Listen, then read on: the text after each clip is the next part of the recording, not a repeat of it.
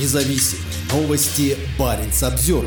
На Кольском полуострове возродят СМЕРШ. Органы безопасности в напичканной вооружением Мурманской области высоко отзываются о печально известной структуре, созданной Иосифом Сталиным для борьбы с антисоветскими элементами. В России все сильнее звучат голоса, призывающие к ее возрождению в масштабах страны. У многих по спине пробежал холодок, когда в начале января этого года в соцсетях появились фотографии российских офицеров в форме с обозначением СМЕРШ. Оперативники задержали жителя Белгородской области на юге России и заставили его публично извиниться за съемку работы российских систем ПВО по украинским беспилотникам. Фотографии появились всего через несколько недель после того, как депутат Государственной Думы генерал-лейтенант Андрей Гурулев объявил о том, что СМЕРШ будет восстановлен. «Мы говорили про СМЕРШ, сегодня создали управление», написал Гурулев Журавлев в своем телеграм-канале. По словам политика, который ранее предположительно был связан с ЧВК «Вагнер» Евгения Пригожина, СМЕРШ будет действовать не только на оккупированных Россией территориях Украины, но и по всей России. Мы сегодня понимаем, что внутри зарождаются с помощью спецслужб Запада люди, которые нам гадят. Поэтому борьба с диверсантами и шпионами на территории всей страны необходима, ведь война аукнулась на территории всей Российской Федерации, заявил Гурулев. В посте в своем телеграм-канале, опубликованном вскоре после успешной диверсии украинских агентов в отношении железнодорожного туннеля на Баме, одиозный сторонник жесткой линии отдельно упомянул базы атомных подводных лодок, которым тоже может угрожать опасность. СМЕРШ – аббревиатура от «Смерть шпионам». Ведомство было создано Сталином в 1942 году и просуществовало до 1946 года.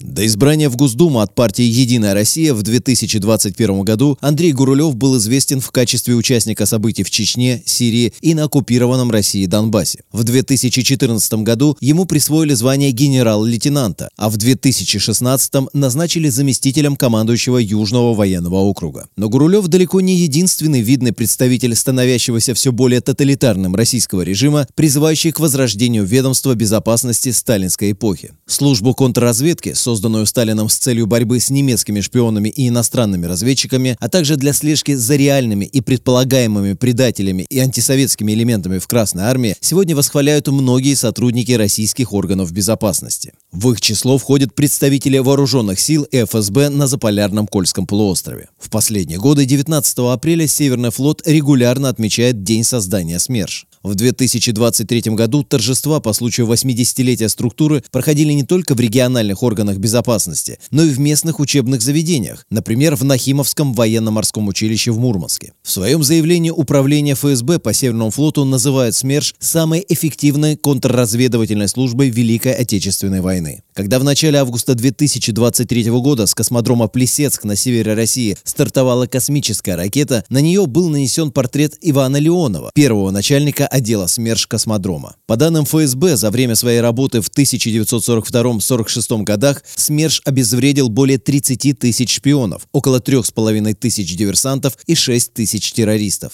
Значительная часть личного состава Северного флота находилась в постоянном соприкосновении с немецко-фашистскими силами армии и флота. Эти условия боевой обстановки создавали благоприятные возможности для проникновения вражеской агентуры в наши войска, пишет ФСБ. Сообщается, что на Северном флоте СМЕРШ арестовал за этот период 35 шпионов. Точное число невиновных военнослужащих, которых незаконно арестовали и обвинили в шпионаже, неизвестно, но, вероятно, счет идет на тысячи. Наследие СМЕРШа живет в российских органах госбезопасности и особенно в ФСБ и сегодня. В январе 2023 года в Североморске, главной базе Северного флота, было открыто новое грандиозное здание управления ФСБ по Северному флоту. Судя по спутниковым снимкам, комплекс на улице вице-адмирала Подорина занимает участок протяженностью 150 метров. На фотографиях видно, что на открытии нового здания присутствовало руководство регионального ФСБ, губернатор Мурманской области Андрей Чибис и ряд других высокопоставленных лиц. У регионального управления ФСБ есть свое новое здание в центре Мурманска. Это одно из самых высоких зданий в городе, в котором безошибочно угадывается архитектурный стиль сталинской эпохи. В сентябре 2023 года Управление ФСБ по Северному флоту открыло в военно-морском гарнизоне «Полярный» памятный знак на месте первого подразделения военной контрразведки на Кольском Курильском полуострове, созданного там в 1933 году. В то время ведомство называлось НКВД и служило основным инструментом сталинского террористического режима. На открытии памятника в Полярном присутствовали начальник управления ФСБ по Северному флоту Алексей Софеев, командующий флотом Александр Моисеев, председатель общественной организации ветеранов военной контрразведки управления ФСБ России по Северному флоту Андрей Карасев и ряд других гражданских и военных представителей. Сегодняшнее событие – открытие памятного знака – это дань уважения и памяти предшественникам, высокая оценка их заслуг и напоминание нашему поколению, что именно они смогли сформировать практически с нуля систему обороны и безопасности здесь, на севере. Победа в Великой Отечественной войне подтвердила успешность тех задач, которые были совместно решены нашими предшественниками и воинами-североморцами и контрразведчиками Северного флота, отметил в своем выступлении адмирал Моисеев.